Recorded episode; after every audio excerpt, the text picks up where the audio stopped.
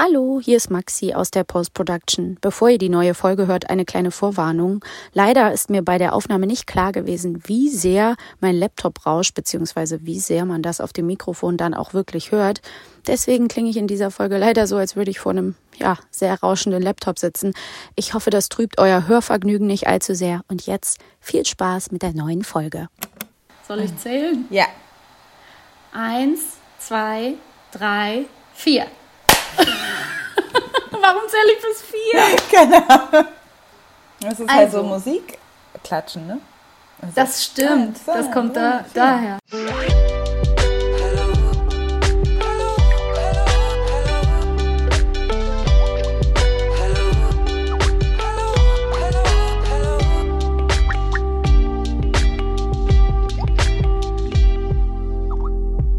Hallo und herzlich willkommen zu einer neuen Folge von Feuer und Brot. Äh, auch heute wieder mit mir, Maxi, und Mit Alice. heute mal wieder vereint über ein Videotelefonat, ähm, da wir uns äh, wie in alten Zeiten in verschiedenen Städten befinden. Das ist echt schon lange nicht mehr vorgekommen. Alice, wo bist du gerade? On the road. Ich bin gerade in unserer Heimatstadt Köln, weil ich hier jetzt arbeite. Ich bin ja jetzt Host. Ich bin nicht Moderatorin, sondern Host bei äh, Deutschlandfunk Nova bei der 100 und deshalb bin ich jetzt ähm, auch immer einmal, äh, nee, zweimal im Monat in Köln. Ja, und gerade bin ich auch ein bisschen ähm, neidisch auf dich, dass du in Köln bist. Irgendwie ist es bei mir jetzt langsam so in dieser komischen Corona-Zeit, hat man zwischendurch echt manchmal so Heimweh, ne? Nach so einer Heimatbasis, Space und nach der Familie. Und ich meine, klar, es gibt Leute zwischen denen und ihrer Familie liegen Meere, aber ich spüre es auch so ein bisschen, weil ich jetzt schon wieder länger nicht in Köln war, dass ich echt denke, ach, ich werde auch gern mal wieder. Ich merke auch, dass es mir so gut tut. Und ich habe auch gerade zu Freundinnen gesagt, die ich getroffen habe, ich könnte jetzt eigentlich auch einen Monat hier bleiben oder zwei. Also ich könnte jetzt ganz locker eine Weile einfach in Köln wieder wohnen, weil ich glaube, ich das gleiche spüre wie du, dass ich gerade mich so ein bisschen sehne nach so diesem Ort, weil hier jetzt auch der Großteil der Familie ist und ich hier die Straßen einfach so in- und auswendig kenne. Und das, was ich alles so doof fand an Köln, weshalb ich gegangen bin, weil, weil es mich so gelangweilt hat. In so Zeiten, vielleicht hat das was damit zu tun, in so unsicheren Zeiten mir natürlich so ein Gefühl der Sicherheit gibt. und ähm, etwas ist, was irgendwie den Stress so nimmt. Ja. Also ich fühle das auf jeden Fall total stark und habe auch mit meiner Mutter letztens telefoniert und die meinte auch so, ja, ich muss jetzt aber mal nach Berlin kommen, ich muss dich mal wiedersehen. Es ist auf jeden Fall zu wenig, dass, wie wir uns dieses Jahr sehen. Und ich meine, es geht ja vielen gerade so und ich war so, ja, ich komme auf jeden Fall bald. Also ich muss unbedingt auch nach Köln und ich kann das gerade total verstehen. Ich habe lustigerweise, weil du gerade sagtest, du könntest jetzt länger auch in Köln bleiben, heute nämlich auch darüber nachgedacht und gedacht, boah, ich könnte jetzt auch richtig gut einfach mal eine Zeit lang in Köln sein. Ja, das passt auf jeden Fall ganz gut zum Thema. Wir haben ja wieder überlegt, äh, was vielleicht in der Zeit, in der wir uns befinden, relevant sein könnte, was uns bewegt und ja, worüber wollen wir heute sprechen? Wir hatten jetzt viele Folgen, wo wir auch ja, aktuelle Diskurse, auf die eingegangen sind und auf eine politische Art und Weise oder popkulturelle Art und Weise erklärt haben. Und heute widmen wir uns aber auch mal so ein bisschen wieder den Feelings. Natürlich auch mit einer theoretischen Grundlage. Ich glaube, in so einer Zeit, wo alle sich sehr konzentrieren müssen und alle sehr angestrengt sind, ist es auch mal gut, da nochmal hinzugucken, generell über Gefühle zu reden. Und diesmal wollen wir über einen Begriff reden, ein Phänomen, was ambiguous loss heißt, also uneindeutiger Verlust. Genau, und dieser Begriff wurde geprägt von einer Professorin namens Pauline Boss. Mit der gibt es ganz tolle Interviews zu finden. Es gibt eine ganz tolle Seite, die, glaube ich, ambiguousloss.com sogar heißt. Sie hat aber wahnsinnig viele Bücher geschrieben und diesen Begriff schon in den 70ern, glaube ich, äh, geprägt und dann 1999 auch ein Buch geschrieben, was ambiguous loss heißt. Sie beschäftigt sich aber im Allgemeinen ganz viel mit Verlust, mit Trauer, mit Resilienz und wie wir als Menschen damit umgehen können. There is no such thing as closure. We have to live with loss, clear or ambiguous, and it's okay. Was wir an dem ambiguous loss, also diesem uneindeutigen Verlust, hast du es, glaube ich, äh, übersetzt, ne? Ja. Genau, also es beschreibt unter anderem natürlich ganz krasse Verluste, wie zum Beispiel, dass man eine geliebte Person überraschend verliert. Aber es beschreibt auch sowas wie Scheidung oder Krankheit oder Demenz. Also es heißt sozusagen Loss without closure, also ein Verlust ohne Abschluss, ohne dass man wirklich einen, einen Punkt finden kann, wo man damit abschließen kann, weil man für diesen Verlust nichts kann, nichts konnte. Also weil man quasi nicht die Verantwortung auf irgendjemanden oder etwas so richtig schieben kann, sich nicht vorbereiten konnte. Und ähm, das finden wir gerade ganz spannend. Dadurch, dass der Begriff Ambiguous Loss so breit gefächert ist, hat man natürlich auch unterschiedliche Vorstellungen vielleicht, äh, was das sein kann. Und ihr habt diesen Begriff das erste Mal der mir begegnet in einem Podcast, der heißt On Being. Da gibt es äh, ganz viele, finde ich, interessante Gespräche und eben da gab es auch eins über Ambiguous Loss für mich hörte sich das dann auch so an, dass es ganz viel einhergeht mit so Ereignissen, wo du so das Gefühl hast, du verlierst so ein bisschen die Kontrolle darüber, du kannst es nicht genau nachvollziehen, was eigentlich passiert ist. Und es gibt halt so keinen Moment, wo du loslassen kannst, weil bestimmte Fragen nicht geklärt werden können. Das können ganz krasse Sachen sein, wie zum Beispiel bei Naturkatastrophen, wenn du dein Zuhause verlierst oder du eine Person verlierst, weil die vermisst wird und du nicht weißt, wo sie ist. Und solche Sachen, die einfach ständig so ein Was wäre wenn Gefühl offen lassen. Man hat einfach wirklich überhaupt keine Möglichkeit, auch einzugreifen oder durch sein Handeln irgendwie die Situation zu verändern. Ambiguous loss is a complicated loss which causes, therefore, complicated grief, mm-hmm. but it is not pathological mm-hmm. uh, individually, that is. It's not a pathological psyche, it's a pathological situation. And as clients frequently say back to me, oh, you mean the situation is crazy, not me. Mm-hmm. That's exactly what I mean. Mm. Ich habe auch gelesen von Pauline Boss so ein Zitat, wo sie im Prinzip sagt, fast jeder oder jede erlebt Ambiguous Loss, weil das kann eben von diesen krassen Katastrophenfällen dahin laufen, dass zum Beispiel eben einfach eine Trennung auch ein Ambiguous äh, Loss sein kann oder eben wenn zum Beispiel die Kinder in ihrem Elternhaus äh, nicht mehr wohnen und sich das Haus verlassen, um irgendwo anders hinzuziehen oder dann erleben zum Beispiel die Eltern auch Ambiguous Loss. Also es gibt so alltäglichere Arten von Dingen, die man betrauern muss und darf und kann, für die es aber noch nicht so einen richtigen Überbegriff gab. Also eben auch dieses Ich trauere, weil, weil ich jetzt zum Beispiel Musikerin bin und ich habe gerade ein Album geschrieben und ähm, jetzt wird die Tour abgesagt. Und mhm. darauf habe ich jetzt zwei Jahre hingearbeitet. Oder wie bei dir könnte man zum Beispiel das Beispiel nehmen, stell dir mal vor, dein Buch was letztes Jahr erschienen ist, und dir sind ja schon viele Lesungen auch weggebrochen, aber stellen wir uns mal vor, das wäre dieses Jahr erschienen mhm. im September. Also klar, die, ähm, deine ganzen Lesungen sind ja auch dieses Jahr und du bist ja davon auch betroffen gewesen, aber das kann eben auch sowas sein, dass du einfach ganz lange auf etwas hinarbeitest und auf einmal bricht es dir weg und du bist eigentlich danach in einer Art Trauerphase, aber man hat nicht so richtig die Worte dafür und ist auch im Zusammenleben als Gesellschaft, glaube ich, noch nicht so geübt, da überhaupt mit dem Gegenüber, was vielleicht gerade sowas erlebt, auch umgehen zu können. Ne? Ich habe auch das Gefühl, dass Ambiguous Loss total davon geprägt ist, dass man halt eine Vorstellung hatte von seinem Leben und wie das aussieht und das einem irgendwie genommen wird. Aus ganz unterschiedlichen Gründen. Und dass sich manchmal anfühlt wie so höhere Mächte, das muss es gar nicht sein. Also es müssen nicht Naturkatastrophen sein oder so, aber es sind halt eben in zwischenmenschlichen Beziehungen oder so, dass du manchmal dann auf einmal dastehst und denkst, warte, wie ist das passiert? Eigentlich hatte ich mir das ganz anders vorgestellt. Und das, was Ambiguous Loss so auszeichnet, ist, glaube ich, dieses Gefühl ja, von Hilflosigkeit oder auch so von vor verendeten Tatsachen stehen, obwohl man eigentlich nicht bereit war. Ne? Also es ist der Unterschied zwischen Abschied und Verlust, also tatsächlich ein Verlust, man, man hat irgendwas verloren, also man hat nicht irgendwie selbstständig sich das irgendwie abgegeben oder sich davon ab, verabschiedet so richtig.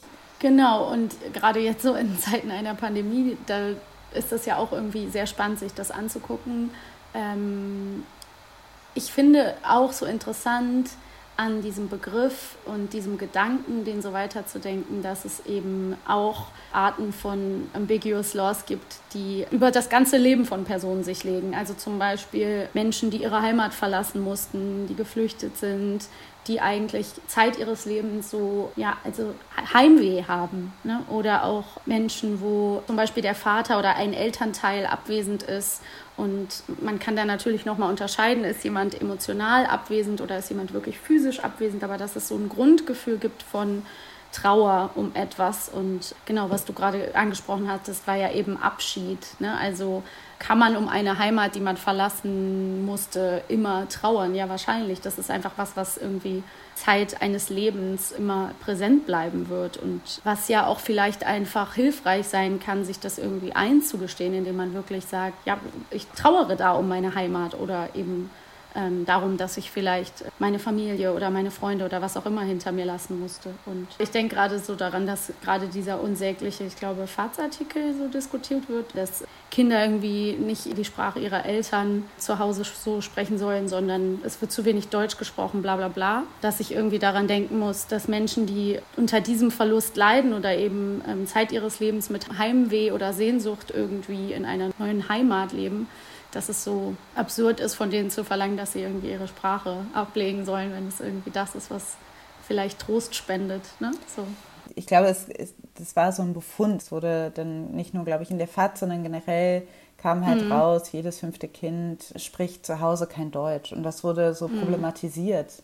Obwohl Leute, die mehrsprachig aufwachsen, die sprechen oft zu Hause kein Deutsch. Also, und äh, so lernt man halt zwei Sprachen, so wächst man halt zweisprachig auf. Und das ist eigentlich auch kein Problem. Ich glaube, die, so wie das geframed wird, ist natürlich auch grundrassistisch, weil die Leute äh, natürlich an ganz bestimmte Sprachen denken, an Sprachen aus Ländern, die quasi strukturell diskriminiert werden. Würden jetzt alle irgendwie, hieß es, alle reden Französisch und Englisch zu Hause, dann hätten, glaube ich, Leute hm, da nicht so ein großes Problem, Problem mit. Ja. Also, ähm, aber das ist und klar, man kann das auch so sagen, dass es in irgendeiner Form, kann man das jetzt irgendwie die Brücke schlagen zu Ambiguous Loss in der Hinsicht, weil dahinter oft steht, dass da ein Verlust innerhalb der Familiengeschichte ist. Und ich glaube, dass es auch bei ganz vielen, gerade im Zuge der Globalisierung, im Zuge der vielen Migrationsbewegungen überall hin, weil so viele Menschen wie noch nie ihr Zuhause verlassen müssen und ein neues suchen müssen, aufgrund von auch Naturkatastrophen, aber auch wirtschaftlichen Gründen, Kriegen, sind wir in, in einer Generation, die ambiguous loss oder in einer Zeit, es ist ja keine Generation, es ist ja generationsübergreifend, aber ähm, in dieser Zeit ist natürlich auch sein Zuhause zu verlieren ein ganz großer Teil davon. Das glaube ich auch. I think we deny ambiguous loss that comes with things like immigration. Uh, and homesickness comes along with that, and we we really want people to get over it. Yeah, that's right. Yeah, and they don't, and so and in fact, it's paradoxical. The more you want people to get over it, the longer it will take mm-hmm. uh, for them. And why not uh, remember your former country, your former island, your former culture, while you're learning to fit into the new one. In other words, having two cultures is what it ends up being. Mhm. Es gibt ganz viele kleine Arten von ambiguous loss und dann gibt es, glaube ich, auch so ein transgenerationales ambiguous loss, den zum Beispiel auch ich als Afroamerikanerin, mit dem ich irgendwie leben muss. Ich weiß, ich bin eine Nachfahrin von versklavten Menschen. Und diese Geschichte ist immer noch relevant, auch bis heute. Ja, durch sehr viele unterschiedliche Gründe, aber vor allen Dingen durch den strukturellen Rassismus und dass man halt immer so eine Art Verlust spürt von, ja, dass man so wurzellos ist in der Hinsicht. Also, dass man keine, ja, dass man so forever lost ist, dass man nirgendwo wirklich sich willkommen oder zu Hause oder ganz fühlt in der Hinsicht. Also das ist so eine Melancholie, also die wird auch in anderen, in einem anderen Kontext, das wurde mal auch in den USA bei Asian Americans untersucht, da wurde dieser Term Racial Melancholia geprägt, also auch so eine gewisse Melancholie, der dadurch kommt, dass man nie ganz sich ganz so fühlt, als ob man in irgendeiner Form sich wiederfindet in der Welt. Two decades ago, David and Shin Hee coined this idea they called racial melancholia. It's about this ongoing mourning as it comes to identity. Processes like immigration and assimilation, which are never complete, they put immigrants and Asian Americans along a continuum where they can never quite mourn or get over the losses of homeland, of, of language, of culture. Weißt du zufällig, weil ich habe irgendwie mal vor ein paar Jahren, glaube ich, das erste Mal so gehört oder gelesen, dass Traumata ja wirklich über Generationen auch vererbbar sind. Ne? Also dass, ähm, dass man wirklich Traumata über Generationen irgendwie äh, feststellen kann. Weißt du da mehr drüber? Ich habe jetzt ähm, dieses gefährliche Halbwissen gerade. Ja, also ich habe das jetzt auch nicht so super parat. Das kommt aus der Epigenetik und es ist halt die Feststellung, dass Traumata tatsächlich sich die DNA verändern können und quasi diese Informationen weiter vererbt werden können. Also mhm. äh, ich finde, das macht aus einer äh, evolutionären Sicht auch total Sinn, dass Sachen, die bedrohlich sind oder so eingespeichert werden oder bestimmte Ängste quasi weitergegeben werden, so damit man sich besser schützen kann, sozusagen. So ist, glaube ich, also sagen wir, aus einem biologischen Aspekt würde ich mir das so erklären. Aber es ist natürlich diese Traumata, die wir erleben, sind oft eben menschengemacht. Mhm. Und deshalb ist das natürlich nochmal ein bisschen was anderes. Aber ich weiß nicht, ob es eine Hypothese ist oder ob es jetzt tatsächlich äh, wissenschaftlich festgestellt ist. Aber dass Traumata sich in die DNA einschreiben und so auch vererbbar sein können. Das kann eben dann dazu führen, dass bestimmte Arten von Ängsten, Depressionen oder so weiter weitergegeben werden können. Glaube ich so. So far, we do have some evidence that trauma can be passed biologically from one generation to the next, but it's very limited. Wenn man so ein bisschen guckt, wie unsere Welt gerade ist, dann müssen wir uns ja auf ganz unterschiedlichen Arten und Weisen mit diesem ambiguous loss sind wir damit konfrontiert. Alleine schon durch den Klimawandel müssen wir irgendwie schauen, dass so wie wir quasi gedacht haben, dass wir leben werden, müssen wir uns damit konfrontieren, dass wir nicht mehr so leben werden können, egal ob wie das jetzt kommt, entweder dadurch, dass wir es so ändern, um Schlimmeres zu verhindern oder es nicht verhindern und das und Schlimmes eintrifft und deshalb unser Leben so verändert werden. Und ein kleiner Vorbote, der alleine schon jetzt schon sehr viel verändert, also auf der ganzen Welt verändert, ist ja Corona gerade. Und das führt natürlich dazu, ähm, dass wir uns, und das ist natürlich, hört sich jetzt in, in dem Vergleich zu dem, was wir jetzt davor besprochen haben, natürlich auch an, wie so, äh, das sind ja irgendwie im Vergleich dazu ganz ähm, kleine Probleme, aber es sind trotzdem Dinge, die ich, die ich glaube ich, ernst nehmen möchte sowas wie, ne, als Kind habe ich davon geträumt, um die Welt reisen zu können. Und ich denke, mhm. wahrscheinlich kann ich das nicht mehr machen, weil, oder sollte ich das nicht mehr machen, weil das, weil das einfach irgendwie nicht mehr zu verantworten ist, das einfach zu machen. Einfach aus Selbstbereicherungsgründen.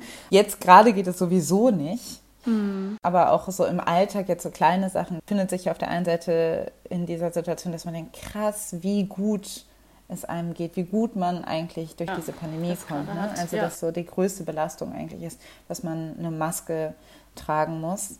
Und trotzdem ist es für viele Leute auch nochmal insbesondere hart, bestimmte Kulturangebote nicht zu haben, dass man nicht zusammenkommen kann, dass bestimmte Lebensstile überhaupt gar nicht mehr so durchführbar sind. Das ist, ja, das ist ja auch ein total krasser ambiguous Loss. Man hat da ja auch keinen Moment, wo man wirklich einen Finger drauf zeigen kann und sagen kann, deshalb ist das passiert oder ich habe das gemacht und deshalb ist das passiert. Das gibt es ja nicht. Es ist ja einfach passiert aus einem sehr komplexen Zusammenhang von Dingen.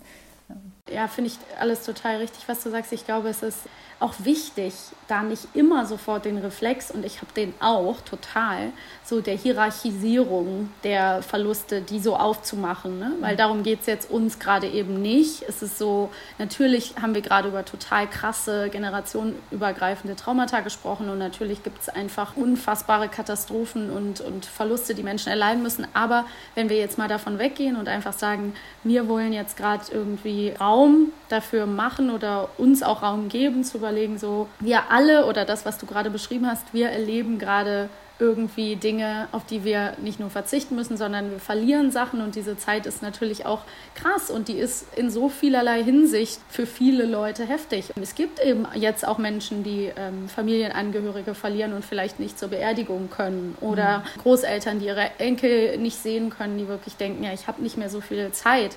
Aber eben auch der Sohn, der nochmal mit seinem Vater dieses Jahr die große Reise machen wollte und die war geplant und die, die fällt weg oder die junge Band, die dieses Jahr ihren, ihren Festivalsommer spielen wollte, um ihren Durchbruch zu schaffen. Also so, mhm. natürlich sind das alles Dinge, wenn man jetzt immer sofort diesen Reflex hat und wie gesagt, ich kenne das von mir selber, zu sagen, ja, das sind aber ja banalere Probleme und Verluste, dann ist es ja auch ein Stück weit manchmal hilfreich, das große Ganze zu sehen, aber es ist auch manchmal hilfreich, Leuten nicht zu versagen, dass sie darüber trauern dürfen. Und da vielleicht auch dafür Worte zu finden oder die Idee einfach stehen zu lassen, dass Leute Dinge betrauern, die ihnen jetzt gerade fehlen oder die sie verlieren durch diese Zeit, in der wir uns befinden. Und natürlich ist das einfach auf der ganzen Welt so ja. gerade.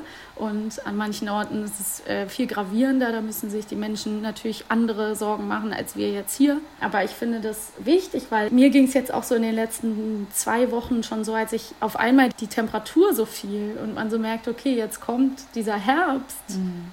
Da habe ich richtig, da wurde mein Herz so schwer, ne? weil ich so dachte, das das heißt jetzt einfach, dass das wird ein anderer Winter. Und jetzt, was mir bis jetzt noch gar nicht so gefehlt hat, aber jetzt so dieser Gedanke, oh, nicht mehr ausgehen im Winter, nicht äh, tanzen mhm. zu gehen. Ne? Also so, mhm. das sind so Sachen, wenn man da mal drüber nachdenkt, dann kann man auch kurz mal traurig sein, ohne dass man das sofort wieder selber wegnehmen muss. Ja, und das ist ja auch ein bisschen das Problem. Es ist, glaube ich, auch ein kulturelles Problem hier, dass mhm. man das Gefühl hat, man muss sich erst, man muss erstmal eine Erlaubnis einholen, um trauern zu können. Also dass man irgendwie erstmal abstecken muss, so darf ich mir diesen Raum nehmen, traurig zu sein, weil man darf das erst, wenn es wirklich ganz, ganz schlimm ist. Und man guckt so nach links und rechts und denkt so, okay, mhm. dann ist jetzt irgendwie niemand anderen belastet, weil wir Trauer und auch irgendwie das so, ähm, so viel Angst haben, habe ich das Gefühl, ähm, andere Menschen damit zu belasten und, ähm, ja. und irgendwo eine äh, nicht funktional mehr zu sein in dieser Gesellschaft. Und wir haben, glaube ich, zwei Probleme, sage ich mal. Zum einen haben wir keine Trauerkultur, nicht im Großen und nicht im Kleinen. Also abgesehen von, wenn es um tatsächlich auch um Tod geht, haben wir auch eine relativ, finde ich in Deutschland eine sehr reduzierte Trauerkultur. Wir, mhm. wir machen eine Beerdigung und das war's. Also wir haben natürlich ja, genau. Gräber, aber wir niemanden, der an frohen Leichnam irgendwie tatsächlich das irgendwie so ernst nimmt. Also selbst Leute, die irgendwie Weihnachten und Ostern feiern, dass, die, dass man das da ernst nimmt. Ja, ja, also muss man ja auch nicht. Aber das, also so, ich kenne niemanden, der das irgendwie auch zum Anlass nee, nimmt. Und es mhm. gibt natürlich in anderen Ländern oder irgendwo anders wird das, glaube ich, schon ernster genommen. Oder es gibt in irgendeiner Form integriertere Trauerkultur. Das hat natürlich auch äh, damit zu tun, dass man irgendwie dass das alles vielleicht so in diesen Bereich Spiritualität und Religion und so weiter hingeht, mhm. der äh, bei vielen Leuten sehr, eine sehr viel geringere Rolle eingenommen hat. Aber diese ganzen Dinge um Trauer und irgendwie um Aufarbeitung und auch mal einfach traurig zu sein und einen Ort zu haben und einen Raum sich zu schaffen, wo man das hat, der ist irgendwie nicht so richtig präsent oder da gibt es irgendwie so keine richtige Handhabe für, habe ich das Gefühl, dass man, es wird sehr schnell als eben schwach oder dramatisch oder ja, gefühlsduselig oder irgendwie so wahrgenommen. Und ich habe auch das Gefühl, dass ich auf jeden Fall krass konditioniert bin und aber auch wurde, meine Trauer eher zu verstecken und mit mir ja. selber auszumachen. Und ich auch das Gefühl hatte, wenn ich richtig traurig war, dass ich das Gefühl hatte, okay, andere Leute um mich herum machen, versuchen nicht meine Trauer zuzulassen, sondern sagen eher, wann ist es wieder weg? Mhm. es ist okay. Oder äh, mit so Sachen wie, das ist doch normal. Also sowas, dieses so, das ist doch gar nicht so besonders. Ähm, anderen Leuten geht es genauso wie dir, sowas. Also, aber nicht auf einer äh, tröstenden Art und Weise, sondern auf eine stell dich nicht so an Art und Weise. Ja. Auf, oder sowas wie, ne, dieses Cheer up oder ist doch, lach doch mal oder ja, und ähm, ich denke immer an den, also ich habe die ganze Zeit so im Kopf diesen Satz, es ist jetzt auch mal gut. Mhm, ne? ja. Das ist so, das finde ich der Inbegriff so vom, wie ich mir das vorstelle, so dass man in Deutschland hast du ja auch, wenn du jetzt traditionell guckst, ne, Vorsicht, Achtung, gefährliches Halbwissen bei mir, aber dann gab es irgendwie, gibt es so Trauer, ja, ne, und dann ist aber irgendwann auch mal gut. so. Ja. Und dass man irgendwie so diesen Begriff hat von, es gibt eine gewisse Zeit, da ist das angemessen, um jemanden jetzt zu trauern, aber dann ist auch irgendwann, möchten die Leute damit nicht mehr so viel zu tun haben. Und ich weiß, dass mir das zum Beispiel auch total schwer gefallen ist, früher irgendwie damit einen Umgang zu finden. Und genau wie du gerade gesagt hast, so, du willst halt keine Plattitüden und du willst auch niemanden, der dich in gezwungene Positivität reinpusht und sagt, jetzt guck nach vorne, aber du lebst, bla bla bla. Man will einfach diese Floskeln vielleicht nicht, sondern man, es ist einfach so, du kannst, it's okay to not be okay, ne? Also so manche Sachen, äh, die kann man einfach nicht wieder gut machen. So. Und das einfach nur zu hören, also dass jemand vielleicht fragt, so, auch wenn es um Verlust geht, ne? dass man einfach überlegt, so manche Dinge, die bleiben einfach ein Leben lang. So. Und das ist dann nicht irgendwann gut. Gerade bei diesem Ambiguous Loss geht es ja darum, keine Closure, keinen Abschluss zu finden so richtig. Und ich glaube, dass es da, genau wie du sagst, so dieses, dieses Problem einerseits gibt, dass, ja, dass wir uns auch selber manchmal das nicht zubilligen, wie du erzählt hast, dass, ne, dass manche Dinge eben wichtig sind. Dass es zum Beispiel gar nicht so sehr, dass wahrscheinlich das Begraben ist. Äh, Pauline Boss hat auch in den, diesem Interview-Podcast äh, On Being gesagt, so, es ist vielmehr einfach ein Ort, wo Menschen hingehen können, die trauern. Ne? Also, oder warum Memorial Services so wichtig sind und vielleicht auch einmal im Jahr wenn du jemanden verloren hast oder etwas verloren hast, dahin gehst zu dem Ort und das für dich selber irgendwie beschließt und das anerkennst. Und also während ich mir das vorstelle, merke ich doch schon, dass es helfen kann. Ne? Also dass man einfach das nicht so wegbügelt und dass das anerkennbar ist, dass, ähm, ja, dass manche Dinge nie ganz gut werden. Und dass es aber auch zum Leben dazugehört Ja. und okay ist. Und dass wir nicht immer von Leuten erwarten können, dass sie sagen, ja, jetzt, jetzt denke ich wieder positiv. Das ist ja auch so ein bisschen dieses toxische Positivität, was gerade so rumgeht, ne? dass du alles quasi wieder gut machst, wenn du nur positive Vibes und positive Gedanken und man so denkt, ja, aber muss das sein? Weil letztendlich steht dahinter ja genau das, dass die Gesellschaft von dir erwartet, dass du möglichst schnell wieder funktionierst und niemanden belastest. Ja. In order to really support you, I have to acknowledge that things really are as bad as they feel to you. If I try to cheer you up, you end up defending yourself and your feelings. If I give you advice, you feel misunderstood instead of supported. And I don't get what I want either because I wanted you to feel better. It's pretty rare that you could actually talk somebody out of their pain. Ich finde es total wichtig, was du gerade gesagt hast mit so Denkmälern oder, oder, oder so Moment, weil ich meine, das sind ja das, was Gräber machen, ne? Ähm, Aber für die Leute, die aus irgendeinem Grund nicht an Gräber gehen können, weil sie irgendwie nicht an den Orten sind oder weil man die Menschen nicht begraben konnte oder so, die brauchen halt auch Trauerstellen. Es gab ja jetzt so eine, da haben wir ja auch mitgemacht bei der letzten Rise and Shine Folge, Ja. ähm, wo es um das erste rassistische Attentat in der Geschichte der BRD geht. Ähm, Und da geht es auch darum, ich hoffe, ich sage das jetzt richtig, aber damals äh, sind zwei vietnamesische Gastarbeiter gestorben, waren im rassistischen Attentat und, und die Mutter hat kein Grab für den Sohn, weil das Grab ist aufgelöst worden ab einem gewissen Punkt und deshalb war es ganz, hatte die gar keinen Trauerort. Und ich glaube, deshalb sind zum Beispiel aber auch generell Denkmäler total wichtig, aber dass das Orte sind, wo man hingehen kann und verarbeiten kann und so weiter. Und diese Orte machen auch voll was mit einem, finde ich. Also wenn man sie lässt, aber also nochmal angeschlossen zu der zu meiner Geschichte als Afroamerikanerin, als ich in Ghana war und dann in Cape Coast in eine Burg gegangen bin, wo versklavte Menschen halt gefangen gehalten wurden und da wurden sie quasi an dem Punkt in die USA gebracht. Und diesen Ort zu besuchen, das war so eine ganz krasse Art von Aufarbeitung auch für mich. Dann machen die auch so eine Tour mit ein, dass man eben auch durch dieses Tor geht und dann auch symbolisch durch dieses Tor wieder zurückgeht. Also dass man das wieder aufarbeitet. Und es ist so richtig zugeschnitten für afroamerikanische Menschen, dass man das halt irgendwie wieder zurück aufarbeitet oder für Menschen hier Descendants of enslaved people. Und das ist auch wichtig, aber natürlich bietet es trotzdem keinen Abschluss. Es bietet einen Stein in der Aufarbeitung, aber ich glaube, es wird dann einen schnell so verkauft, dass man dann so, mm, und jetzt, so, jetzt ist geschafft. Das habt ihr mm. jetzt geschafft. So, und man denkt so, nee, das ist natürlich eine wichtige Art von Aufarbeitung, aber es bleibt halt trotzdem diese Melancholie. Ja, das also äh, sehr äh, eindrücklich. Und äh, ich hatte tatsächlich auch die Rise and Shine Folge auf meiner Liste stehen. Mhm. Ich habe da auch dran gedacht, weil ich das auch so interessant fand. Also hört euch unbedingt die letzte Folge an. Da geht es eben um die Mütter der beiden Opfer dieses äh, schrecklichen Verbrechens. Da wird es sehr klar, wie wichtig eben eine Gedenkstätte oder eben ein Ort ist.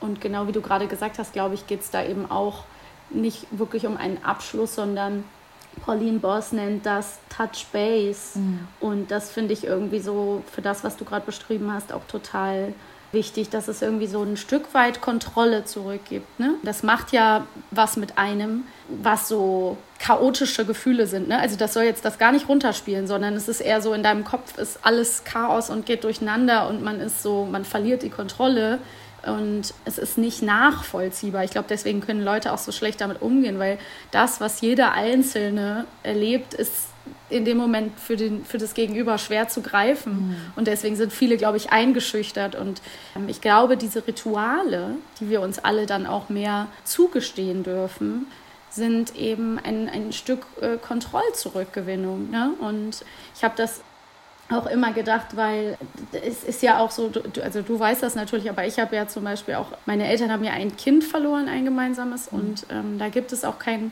Grab, mhm. richtig. Und ich habe erst viel später festgestellt, dass das ganz komisch ist, als mhm. ich schon erwachsen war und gar nicht gewusst so richtig, wie, ja, also wohin dann mit dieser Trauer und überhaupt nicht nur Trauer, sondern auch dieses so, ja, man will ja eigentlich mal dran denken oder mhm. darüber sprechen oder so, und dafür ist irgendwie dann kein, kein richtiger Platz da. Deswegen, auch wenn ich überhaupt kein Freund davon bin, wie die meisten Beerdigungen ablaufen und das auch ganz schlimm finde, diese ganzen Sachen mit, wie sehen Särge aus, wie sehen Grabsteine aus und so weiter. Ne? Ist nicht, nicht wirklich oft so perfekt gestaltet, aber ich verstehe immer mehr, wenn ich mich so damit beschäftige, die Bedeutsamkeit, die so etwas eben haben kann.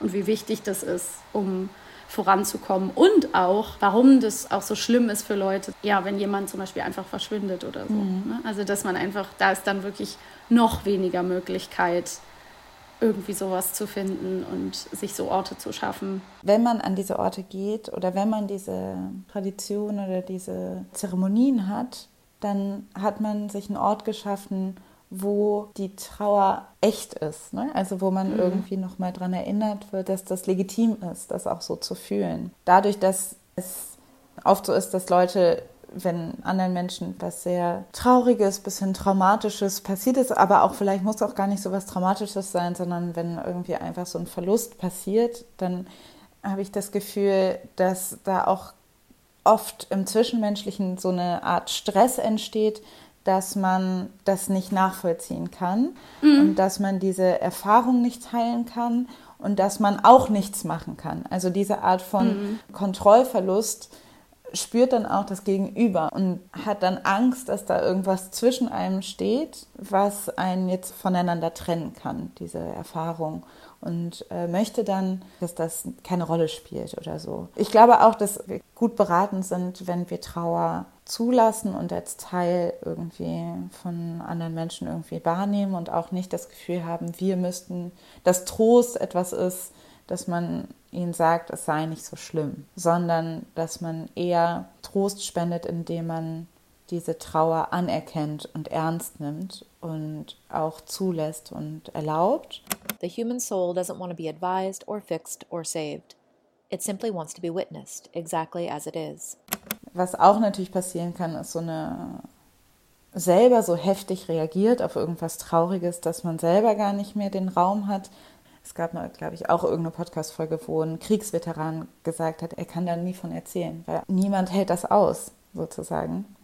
Ähm, dass man natürlich irgendwo, und das ist auch vollkommen okay, natürlich als, glaube ich, als Gegenüber auch zu schauen, wo sind die eigenen Grenzen. So, das muss man natürlich auch akzeptieren. Ne? Manche Dinge kann man nicht aushalten, da hat jeder eine andere Resilienz und so weiter. Aber ich glaube, dass man trotzdem eher helfen kann, wenn man einfach nur anerkennt und sagt, das tut mir leid, dass dir das passiert ist oder dass es dir gerade so geht oder dass du damit leben musst und, und gar nicht in einer Form irgendwie so einer gefühlten Verantwortung nachkommen zu wollen, dass man jetzt das jetzt irgendwie fixen, reparieren muss. Ja.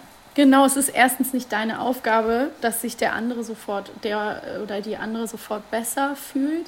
Eigentlich, während wir so darüber sprechen, wird es ja irgendwie immer deutlicher.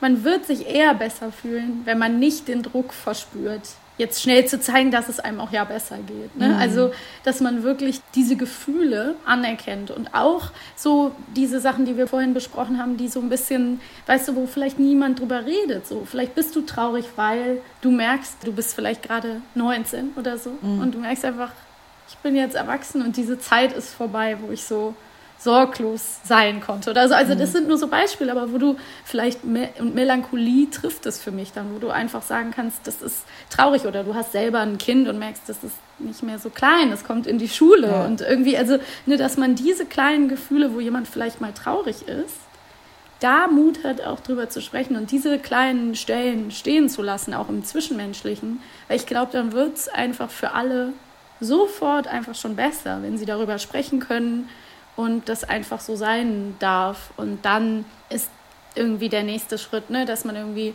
empathisch ist und vielleicht auch mal was dazu sagt. Aber letztendlich ist es nicht so, als muss man immer die, den perfekten Ratschlag haben, um es sofort äh, besser zu machen. Aber ich glaube, viele haben eben immer das Gefühl, wenn sie mit Leuten sprechen in so einer Situation, dass sie sofort einen Ratschlag haben müssen. Oder denken, sie müssen denjenigen immer ablenken, was ich auch so witzig finde, wenn man Voll. irgendwie dann würde der andere weniger daran denken. Ne? Zum Beispiel an eine verlorene Person. Wenn wir einfach mhm. nicht mehr von der sprechen, dann wird der oder diejenige ja nicht an die Person denken, was natürlich kompletter Unsinn ja. ist. Ne? Also an die Person denken wird man sowieso. Also warum dann nicht schön darüber sprechen und vielleicht auch mal zusammen weinen, aber vielleicht auch wieder lachen. Ja. Und das ist, ist, glaube ich, einfach ein besserer Umgang irgendwie mit den Gefühlen, die, die uns so begegnen miteinander. Ich habe auch gerade gemerkt, dass ich glaube, dass man das halt bei Kindern oft macht. Ne? Also, dass man mhm. bei Kindern absolut nicht aushält, wenn die irgendwie so mit echt ein bisschen komplexerer Trauer umgehen müssen. Und das ist natürlich auch ein bisschen was anderes, weil da einfach eine begrenzte äh, Fähigkeit zu reflektieren vorhanden ist. Und da muss es auf einer sehr viel, sag ich mal, konkret emotionaleren Ebene ausgehandelt werden. Aber trotzdem brauchen auch Kinder, glaube ich, Räume, um traurig zu sein, auch wenn das manchmal mhm. ganz anders aussehen kann. Und ich glaube auch, dass, genau, Trauer hat viele Facetten und, und Ausdrucksformen. Es ist halt nicht, sage ich mal, diese klassische Trauer, man sitzt irgendwie zu Hause und weint, sondern manchmal kann es auch ganz anders aussehen. Man kann durch Humor trauern, auch auf eine Art und Weise oder so, oder verarbeiten zumindest. Aber das aber auch anzuerkennen, dass da irgendwie ein Element von Trauer in irgendeiner Form vorhanden ist, ist, glaube ich, okay. Der andere wichtige Teil, den du gesagt hast, dass Ambiguous Loss so Teil des Lebens ist, weil eben die Zeit voranschreitet und bestimmte Dinge einfach damit verloren gehen. Ne? Und dass man manchmal ja. einfach eine gewisse Zeit vermisst, dass man das Gefühl hat, man hat eine gewisse Zeit nicht richtig erlebt oder genutzt. Ne? Sei es die Kindheit, die Jugend, keine Ahnung, weiß ich nicht, das, die Zeit, mit, wo das Kind noch klein war oder was weiß ich, das Studium oder so, dass man denkt, ah Mann, ja, eigentlich hätte ich da und da, hätte das irgendwie mehr spüren müssen. Und auch hier, glaube ich, habe ich das, äh, haben wir das, glaube ich, gerade total, wenn du das beschreibst mit dem Sommer, dann ist es natürlich mhm. so, also ich hatte das Gefühl auch, ich habe das aber auch so ein bisschen jeden Herbst und fast embrace ich diese Melancholie mhm. da auch so, weil sie irgendwie, finde ich, total zum Jahr gehört. Aber dieses Jahr ist sie natürlich nochmal besonders stark, weil man einfach denkt, okay, der Sommer hat einfach jetzt gerade vieles so viel leichter gemacht und, und auch wenn man im Rahmen von Corona, glaube ich, versucht hat, den so gut auszunutzen, wie es geht, dass man natürlich denkt, so, ah, man hätte einfach noch so viel auftanken müssen, weil die Zeit jetzt wird natürlich auch noch mal härter und man wird wieder nervöser und so weiter. Das, das ist, glaube ich, auf jeden Fall auch so eine, so eine Sache. Ja, ja, ja. Und ich spüre eben auch dieses, das merke ich dann immer, wenn ich jetzt so dieses Heimweh spüre und auch manchmal so bei mir merke, dass ich gar keine Lust habe, rauszugehen und mich am liebsten, weißt du, diesen, was wir früher mal gesagt haben, so ich würde gern Winterschlaf halten. Natürlich mhm. ist es jetzt viel zu früh und es wird noch mal schön und so, alles gut. Aber dass man so ein bisschen nicht so bin, oh, was kommt da? Und man irgendwie traurig ist, dass jetzt diese ganz heißen Tage, man hat gestöhnt, als 36 Grad war, aber jetzt ist man auf einmal so in eine andere Jahreszeit gefühlt geworfen gewesen, wo ich auch sage, es wird jetzt auch noch mal wieder ein bisschen wärmer. Es war jetzt einfach ein heftiger heftiger Umschwung mhm. sozusagen. Mhm. Aber man darf auch mal anerkennen, dass das dann irgendwie was mit einem macht und dass manche vielleicht mehr Angst haben vor dieser Pandemie als andere und eben auch Angst haben vor jetzt der Erkältungszeit oder was auch immer und dass wir alle ja unterschiedliche Gefühle haben und man dafür vielleicht auch ein bisschen Platz machen muss und auch nicht so hart zu sich selber sein darf, weil das habe ich echt auch gemerkt man will dann immer schnell so die Peitsche holen und sagen, jetzt reiß dich mal zusammen, also ich zu mir. Mhm. so. Und ähm, das ist aber vielleicht gar nicht nötig, sondern man kann vielleicht für sich und andere ein bisschen mehr Verständnis aufbringen. Voll, und man kann auch sagen, dass man sich Zeit nehmen muss, bestimmte Dinge zu, in irgendeiner Form zu verabschieden. Dadurch, dass man halt wirklich gar nicht weiß, das macht es ja so schwer, dass man nicht weiß, wo es hingeht, ne? dass man irgendwie das Gefühl hat, entweder manche Leute denken, oh, bestimmte Menschen nehmen das alles auf die leichte Schulter, die sehen gar nicht, was hier gerade zusammenbricht und die anderen denken, oh, manche Leute sehen das viel zu fatalistisch, es ist ja so, wir kommen da schon drüber hinweg und so. Da gibt es ja so eine Spanne und es ist eine Frage der Perspektive und eine Frage der Einschätzung, weil hm. we're all guessing here. Ich sehe zum Beispiel Corona eigentlich zumindest für andere in anderen Ländern, in anderen Regionen hat das, glaube ich, schon längst angefangen. Aber so dieses Einleiten von seit Jahren reden wir über, was heißt Katastrophen, aber bestimmte Dinge, die kommen werden aufgrund des Klimawandels. Corona hat natürlich was mit dem Klimawandel zu tun. So, und ich, wenn man nach all dem, was man liest, wird es auf jeden Fall werden wir uns auf solche Dinge einstellen müssen. Dinge, die halt irgendwie krasse Notstände oder Fluchtbewegungen auslösen werden. Und wir müssen sehr flexibel sein in dem, was unsere Zukunftsgestaltung angeht, weil es mhm. so ein mhm. bisschen uncertain wird. Und die Vorstellung von dem, was man denkt, wie wir unser Leben leben werden, was davon jetzt bleibt und was nicht, das kann man halt nicht so richtig sagen. Aber ich, nee. stelle mich schon so ein bisschen darauf ein, dass man denkt, ja, also, ne, ich, ich mal gucken, wie weit wir kommen. so, und, ja, klar. Und vielleicht muss man dann auch spontan irgendwie umschwenken. Das stimmt.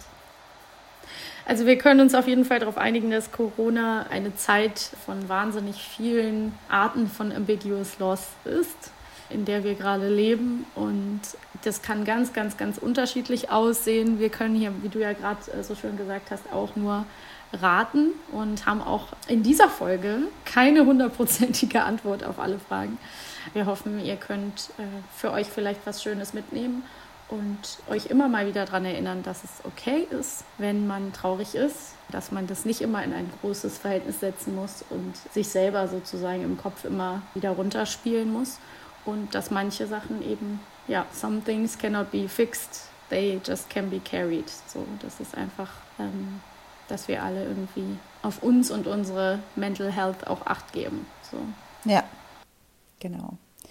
Ja, ich meine, ein bisschen kurze Folge, aber. Ja, oder was du, fällt dir noch was ein? Nee, mir fällt zwar was ein, aber es würde jetzt nochmal so ein Fass nochmal aufmachen, deshalb erzählst du. Was denn? Nee, ich, was ich gerade gemerkt habe, ist so, dass ich so krass an den Nate denken muss, wenn es um ambiguous Ich habe da eben schon die ganze Zeit dran gedacht. Ich dachte, du hast an die, an die Geschichte auch schon gedacht, als du von deiner Trauer quasi erzählt hast. Nee, ich, ja, also wahrscheinlich, es ist mir jetzt so wieder eingefallen, ne? Dieses, mhm. dass der, aber genau, ich glaube, das lassen wir jetzt raus. Das hängt jetzt irgendwie so dran, oder? Ich weiß es nicht. nee, musst du sagen. Also wenn du das Gefühl hast, du möchtest da nochmal drüber sprechen, kannst du doch nochmal drüber sprechen. Ja, ich kann ja gar nicht. Also es ist einfach Nate. Ich war in Philadelphia und das war ein, ein Freund von mir. Und ich glaube, zu einer Zeit waren wir auch ziemlich verknallt ineinander, aber dann auch irgendwie nicht. Und das war auch immer so ein, so ein ongoing Flirt und in meinem Tagebuch ähm, mit, steht so ganz viel über den. So. Mhm. Aber die Sache war, dass das halt immer auch so ein bisschen eine heimliche Freundschaft war. Wir haben viel telefoniert, mhm. wir hatten Englischunterricht zusammen, aber waren nie in einer Freundesklicke oder so. Und wir haben immer abends ziemlich viel miteinander telefoniert, aber wir haben auch nie so richtig miteinander abgehangen, weil das hat man auch, gerade wenn man, hat man das unter ähm, Mädchen und Junge in den USA mit 16 können nicht einfach so miteinander abhängen. Zumindest mhm. unter afroamerikanischen Familien war das eine schwierige Sache. Und die Freundschaft ging dann auch immer weiter. Und ich glaube, das letzte Mal war ich 2000 acht war ich da. Über Neujahr war ich da. Nate hat am 27. Dezember Geburtstag. Und ich war da an dem Tag und dann meinte, ähm, hat aber meine Cousine auch Geburtstag gefeiert, die am 25. Dezember Geburtstag hat, die hat an dem Tag gefeiert. Und Nate hat mich angerufen und meinte, willst du nicht auf meine Party kommen? Und ich meinte, nee, ich bin bei der Party meiner Cousine, es tut mir leid, aber vielleicht sehen wir uns noch. Und das war eine Zeit, wo wir eben noch keine Smartphones hatten und nicht irgendwie über WhatsApp kommuniziert haben. Es war super schwer, sich irgendwie mit einem nicht amerikanischen Handy irgendwie den Nate auch immer anzurufen oder so. Das heißt, wir haben uns dann gar nicht gesehen. Mhm. Und der meinte aber noch so, ja, also ich weiß noch dieses Telefonat, oh, voll schade, dass du nicht auf meine Geburtstagsparty kommst und so. Ähm, dann ist er nach Guatemala ähm, geflogen, weil er da so ein Austausch machen wollte. Und er meinte, er fährt nach Guatemala. Und danach, äh, nach Guatemala ist er dann, ähm, das war dann quasi im Januar, ist er dahin. Und dann im März wollte er nach England. Und ich habe mich so darauf eingestellt, dass ich ihn in England dann besuchen werde. Mhm. Und dann ist er aber in Guatemala ertrunken. Und ich habe diesen Anruf, ich weiß noch ganz genau, was ich anhatte, was ich gemacht habe, als dieser Anruf kam und eine Freundin mich angerufen hat und meinte, so, du musst dich hinsetzen. Nee, das, so, die finden den gerade nicht. Der ist irgendwie im Meer, ähm, der ist nicht mehr aufgetaucht. Und dann kurz danach ist der Anruf gekommen, dass sie den Körper gefunden haben. Und das war so krass, weil ich, ähm, weil, wie gesagt, niemand wusste so richtig von dieser Freundschaft. Ich konnte gar nicht mit mhm. niemandem so richtig reden, weil ich gar nicht so richtig mit seinen Freunden befreundet war. Und meine Freunde waren nicht mit ihm befreundet und ich war in Deutschland. Niemand wusste, wer Nate ist. Ich habe versucht, Leuten das zu erklären und alle waren so, ja, tut mir, ja, es tut mir leid, okay. Die haben, also niemand hat verstanden, ja, ja, wer das für mich ist, so. Und, und ich war so keine Ahnung, es fühlte sich ja auch in meinem Alltag gar nicht anders an, weil Nate war ja in den USA. Mhm. So. Und ich konnte dem, also so, es war wie, als ob wir einfach eine Weile nicht telefoniert hätten am Anfang. Und seine Facebook-Page war noch on und ich habe immer wieder seine E-Mails gelesen und war irgendwie so krass jetzt. Und da bin ich halt auch, ich bin nicht zur Beerdigung geflogen, ich, weil das auch so ein riesiger weil die immer mal wieder verschoben wurde. Ich hatte sogar ein Ticket, aber dann wurde die Beerdigung verschoben und dann habe ich es mir nicht mehr leisten können. Und irgendwie da ist es einfach so, dann war der einfach weg. So. Und ich hatte keine Kontakt, keinen Kontakt zu seiner Familie oder nichts. Also mhm. so, es ist so, es gibt keine ZeugInnen für diese Freundschaft. Also mhm. so, niemand weiß das sozusagen.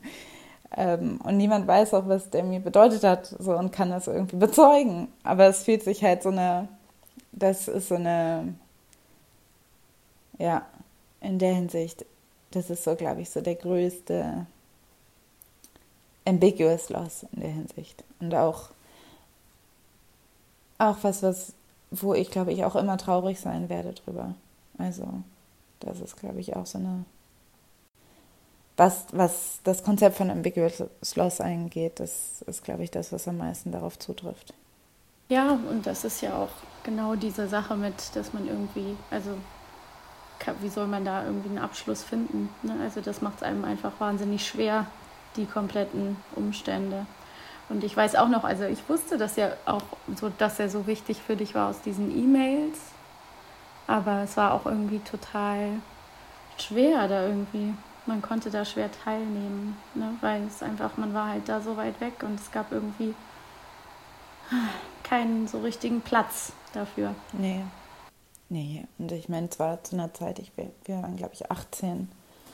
Mhm. Viel ist da passiert und ähm, also man in so einer Zeit, wo man auf der einen Seite schon selbstständig, zu selbstständig ist, dass irgendwie Leute das Gefühl haben, sie sind verantwortlich dafür, dass du jetzt so, also dich zu betreuen in dieser Trauer und gleichzeitig bist du aber nicht erwachsen genug, um das alleine irgendwie gut zu handeln. Mhm. Ja, ich glaube, man war halt auch einfach wirklich generell ziemlich lost, was so Mental Health anging in dem Alter. Also man hat vieles noch nicht so gut hingekriegt oder ne, vieles hat nicht den, vielleicht nicht den Raum bekommen oder man war auch noch nicht so sicher, manche Dinge für sich selber gut in Worte zu fassen oder was auch immer. Aber mir war immer klar, dass das ein ganz schlimmer, schlimmer Verlust für dich war. Ja, jetzt hängt, hängt diese Geschichte irgendwie so am Ende dieser Folge, aber irgendwie ist sie mir nochmal eingefallen. Es ist interessant, weil ich, also ich habe gedacht, vorhin erzählst du schon von der Geschichte, quasi nur ohne Namen. Nee. Also ich habe da eben schon dran gedacht. Nee. Als du über deine Trauer geredet hast. Nee. Nee.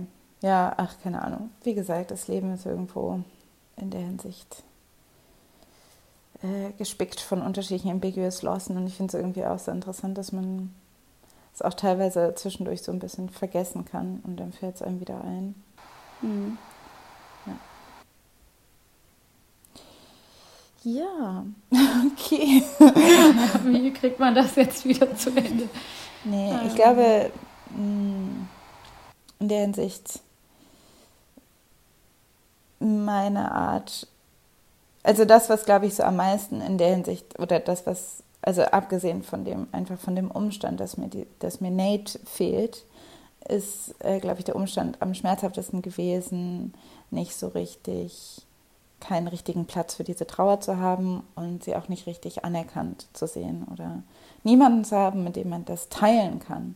Und es gibt aber so Formen natürlich der Selbsttherapie.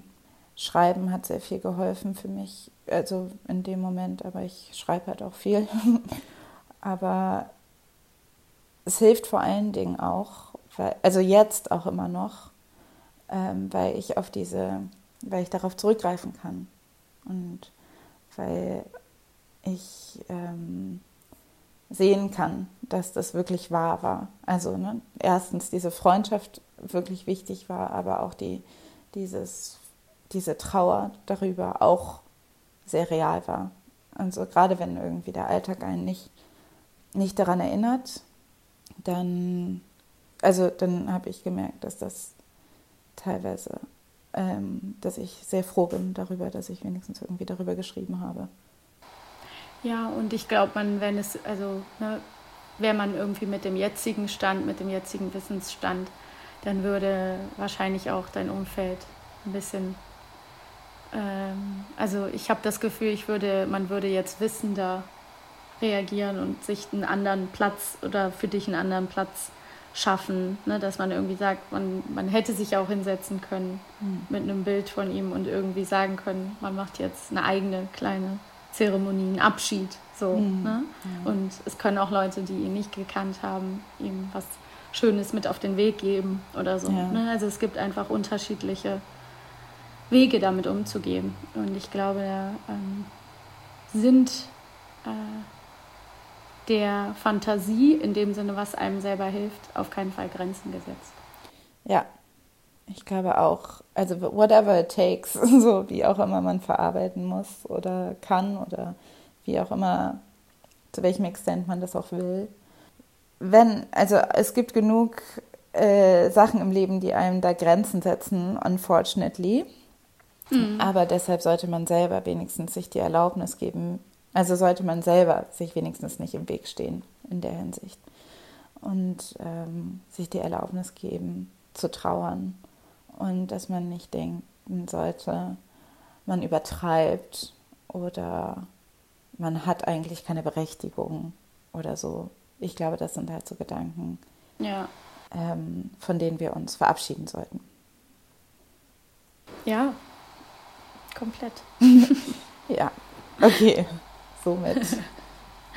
Damit sind wir am Ende.